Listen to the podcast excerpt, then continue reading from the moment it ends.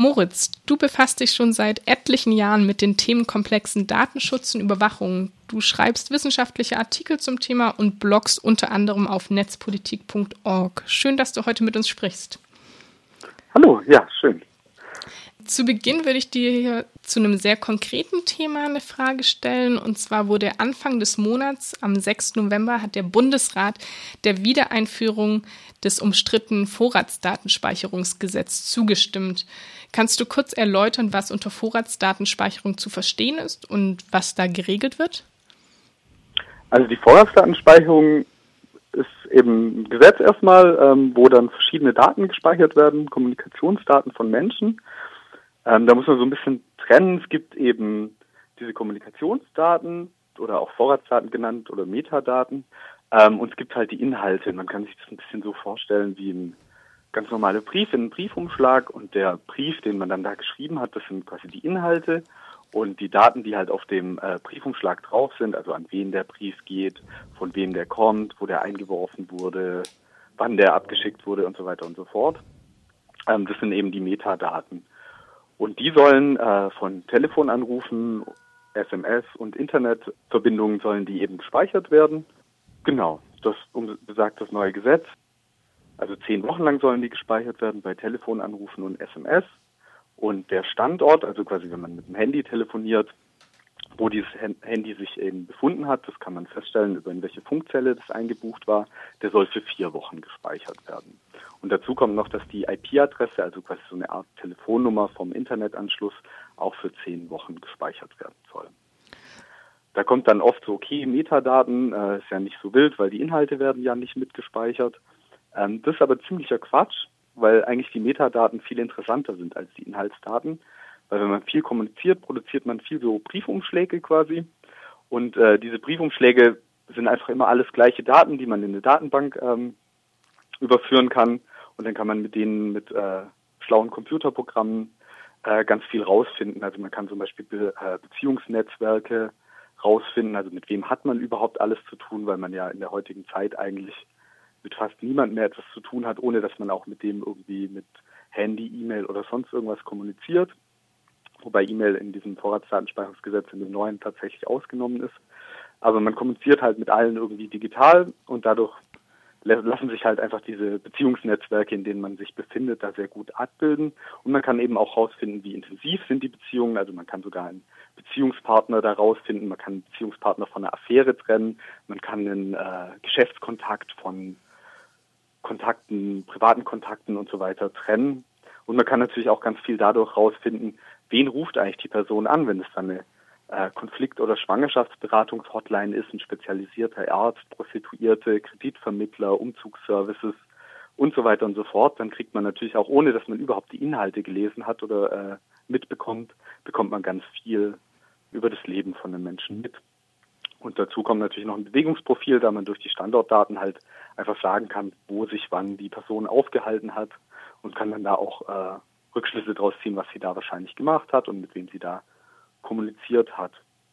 Und dazu kommt noch, dass man, gerade wenn die Leute in Gruppen aktiv sind, zum Beispiel auch in, jetzt zum Beispiel im AKJ, kann man halt auch herausfinden, wer ist eigentlich alles bei dem AKJ, wer, wer macht da ungefähr was, wie sind die Telefonketten, ist das eher hierarchisch, eher äh, familiär oder eher ähm, eine lose Gruppe, was gibt es für Kommunikationsketten, wenn ähm, bestimmte Ereignisse äh, hervorrufen, wer ist halt wichtig für die Gruppe wo, was der, die Person vielleicht gar nicht selber oder die Gruppe gar nicht wissen muss, dass die Person besonders wichtig ist. Aber man kann das eben aus diesen Daten rauslesen. Vor einigen Jahren gab es schon eine ähnliche Version von einem solchen Vorratsdatenspeicherungsgesetz.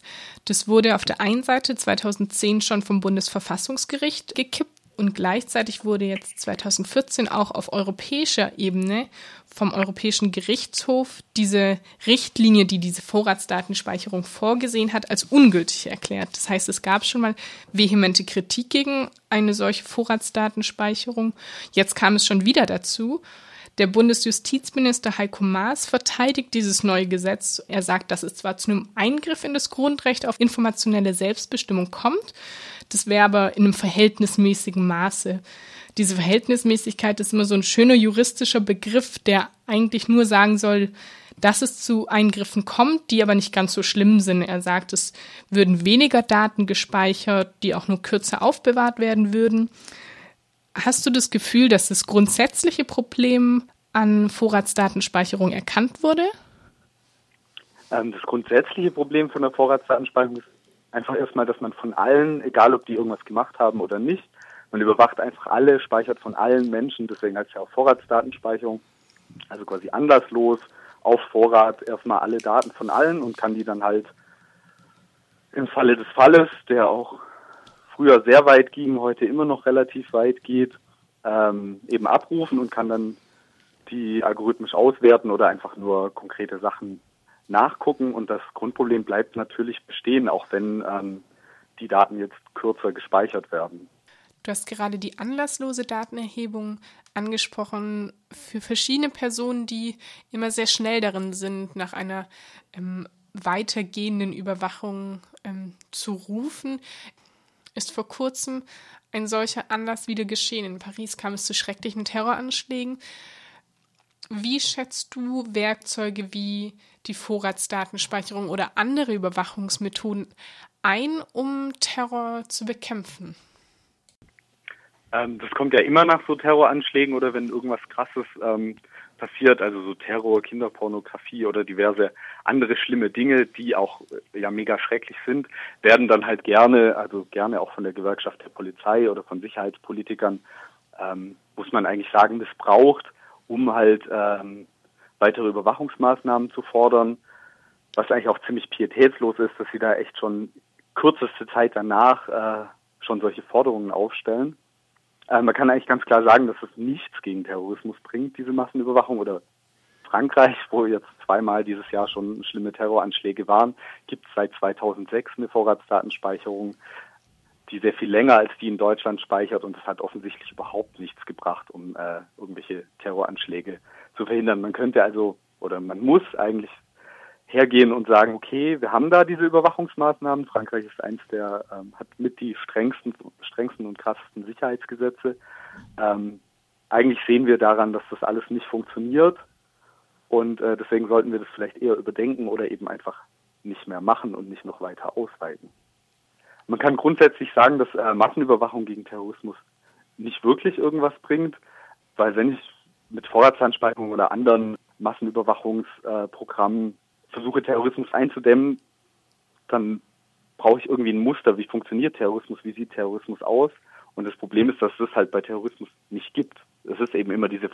Unvorhersehbarkeit, dass irgendwo Terroranschläge passieren von irgendwelchen Menschen. Mal sind sie alt, mal sind sie jung, mal kommen sie aus diesem Gebiet, mal sind sie Ärzte, die schon äh, die die Staatsbürgerschaft des Landes auch haben und so weiter und so fort. Es gibt da eben kein Muster. Also man kann das halt nicht vorher sagen. Und wenn man dann wie die NSA riesengroßen Datenbanken mit allen möglichen Kommunikationsdaten ähm, sammelt und da Raster drüber laufen lässt, dann fehlt einem eben einfach das Raster und deswegen hilft es halt nichts dagegen. Deine durchaus berechtigte Kritik ist ja leider immer noch nicht so Mehrheitsmeinung und es kam nun mal zu diesem Gesetz. Wie würdest du denn empfehlen, Menschen, denen ihre Daten ähm, wichtig sind, wie sollen sie sich jetzt gegen diese Vorratsdatenspeicherung wehren? würde ja gar nicht sagen, dass das nicht Mehrheitsmeinung ist. Die Vorratsdatenspeicherung in Deutschland finden Umfragen die meisten Menschen nicht so gut. Also Problem ist mehr so, dass äh, Sicherheitspolitiker halt das Sagen haben und dann eben immer wieder so schreckliche Anschläge nutzen, um da Lobbyismus zu machen. Mhm, okay. äh, man kann sich tatsächlich sehr gut gegen äh, Überwachung schützen. Da gibt es sehr viele gute und tolle Tools. Je nachdem, in welchem Bereich und was man schützen will, ähm, zum Anonymisieren von ähm, allgemein Webseitenbesuchen und so weiter und so fort hilft das Tor-Netzwerk. Das ist so ein Anonymisierungsnetzwerk, wo auf der ganzen Welt tausende Server stehen. Und da wird eben, also wenn ich eine Webseite auf, aufrufe, dann wird das durch drei von diesen Servern immer wieder zufällig durchgeleitet. Und äh, keiner von den Servern weiß, äh, von wem die Anfrage kommt und wohin sie geht, sondern die wissen jeweils nur äh, einen kleinen Teil der Informationen. Und auf die Webseite, auf die ich zugreife, die sieht dann eben nur, ah ja, da kam eine Anfrage aus dem Tor-Netzwerk und dadurch bin ich dann anonymisiert. Und man kann natürlich ganz viele, eigentlich alle Gesprächs- ähm, oder Kommunikationswege, die man so hat, kann man verschlüsseln. Es gibt da für Handy zum Beispiel die App Signal, die äh, von Open Whisper Systems ist und die eine richtig gute Verschlüsselung hat und die sehr einfach zu bedienen ist und sehr schön ist. Die kann man sich einfach installieren. Und für E-Mails gibt es zum Beispiel äh, PGP oder GnuPG. Das ist im Prinzip das gleiche, nur ein anderer Namen dafür, mit dem man eben seine E-Mails mit sehr starker Verschlüsselung verschlüsseln kann, wo dann nicht mal die NSA das knacken kann oder irgendwie lesen kann, was da drin steht. Okay, danke schön. Als nächstes würde ich gerne das Thema wechseln und über einen ganz anderen Ansatzpunkt sprechen. Beke vom AKJ Freiburg wird uns nun kurz und knapp die Post-Privacy-Bewegung vorstellen. Im Anschluss würde ich gern von dir wissen, was du davon hältst. Genau. Was ist Post-Privacy eigentlich genau? Die Bewegung hat sich damals 2009 im Zusammenhang mit einer Debatte um soziale Netze im Internet gegründet – und sie selbst nennen sich die datenschutzkritische Spackeria. Die Bewegung ist heute 2015 ein bisschen eingeschlafen, das heißt auch, man hört eigentlich nicht mehr so viel von ihnen. Der Begriff selbst, Post-Privacy, ist eine Zustandsbeschreibung, in dem es keine Privatsphäre und auch keinen Datenschutz mehr gibt. Und wenn man den Begriff Post-Privacy einfach übersetzt, heißt es so viel wie das, was nach dem Privaten kommt. Die Bewegung geht davon aus, dass wir eh längst die Kontrolle über unsere Daten im Internet verloren haben und dass der Aufwand, private Daten zu kontrollieren und zurückzuhalten, unverhältnismäßig hoch wäre. Der Staat soll sich laut der Spackeria weitgehend aus der Regulierung im Internet raushalten. Post-Privacy-BefürworterInnen sehen in der Abschaffung der Privatsphäre und des Datenschutzes die Basis für eine diskriminierungsfreie und freiheitliche Gesellschaft. Das heißt, jede und jeder kann alles selber kontrollieren. Es ist eine gegenseitige Kontrolle und keine durch den Staat oder durch Wirtschaftsunternehmen. Ziel ist somit eine transparente Gesellschaft, in der die Kontrolle über die eigenen Daten im Internet nicht mehr gegeben ist.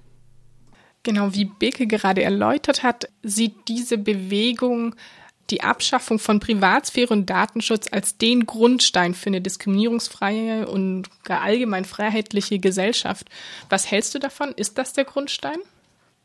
Genau, in einer transparenten Gesellschaft soll äh, alles äh, über jeden bekannt sein, alle Informationen, die es irgendwie über ein, eine Person gibt, sind für jeden einsehbar. Und dadurch soll, können sich die Menschen eben einfach die ganze Zeit gegen, gegenseitig kontrollieren.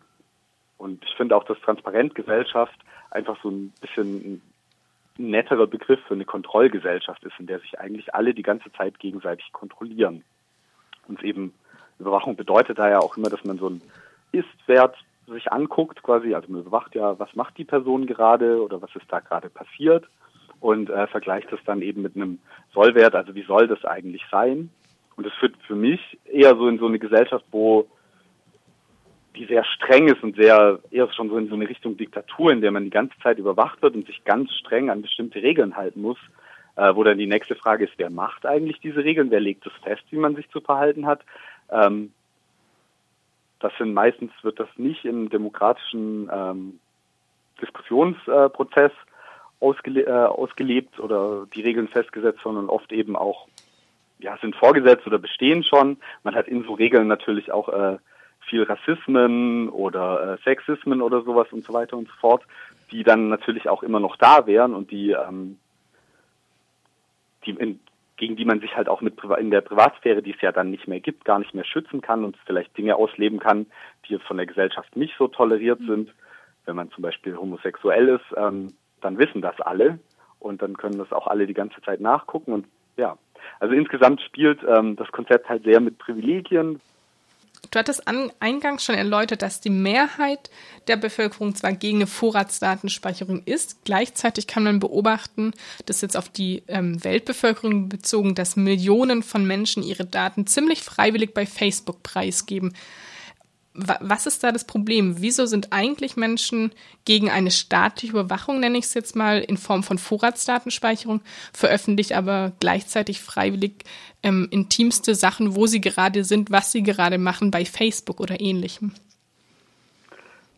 Der erste Punkt ist erstmal, das machen ja nicht alle, dass sie äh, intimste Daten oder alles Mögliche auf Facebook veröffentlichen, sondern das machen vielleicht relativ viele, aber die entscheiden natürlich auch, ähm, was sie da veröffentlichen. Also gerade mhm. die Inhalte. Ne?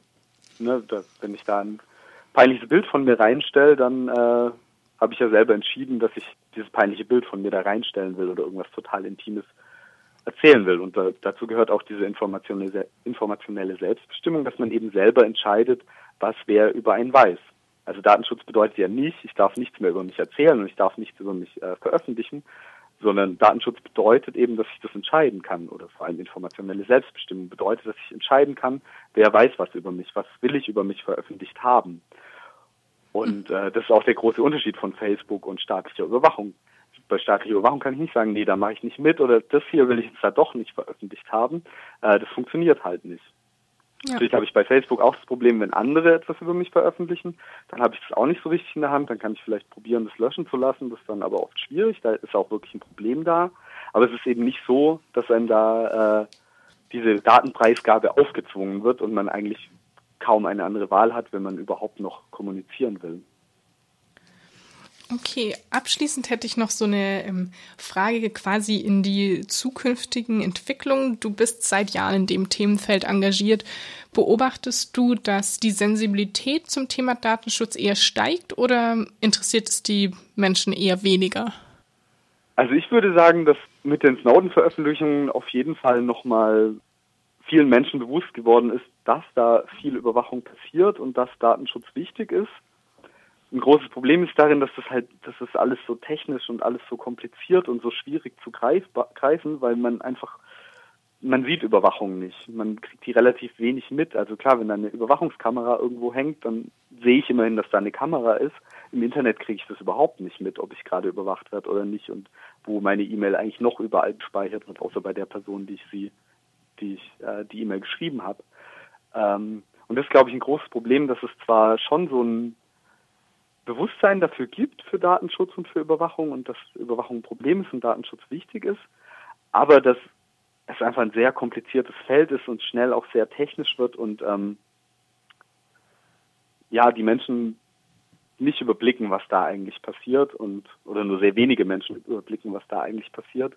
Und da müsste man eigentlich noch viel Aufklärungsarbeit leisten und das auch vielleicht noch mal ein bisschen plakativ auf den Punkt bringen, was da passiert, wie es ja äh, die Gewerkschaft der Polizei jetzt zum Beispiel mit der äh, mit den Terroranschlägen immer wieder macht und äh, eigentlich totalen Quatsch erzählt. Mhm. Und man könnte natürlich auch einfach nochmal plakativer auf den Punkt bringen, warum Überwachung ein Problem ist.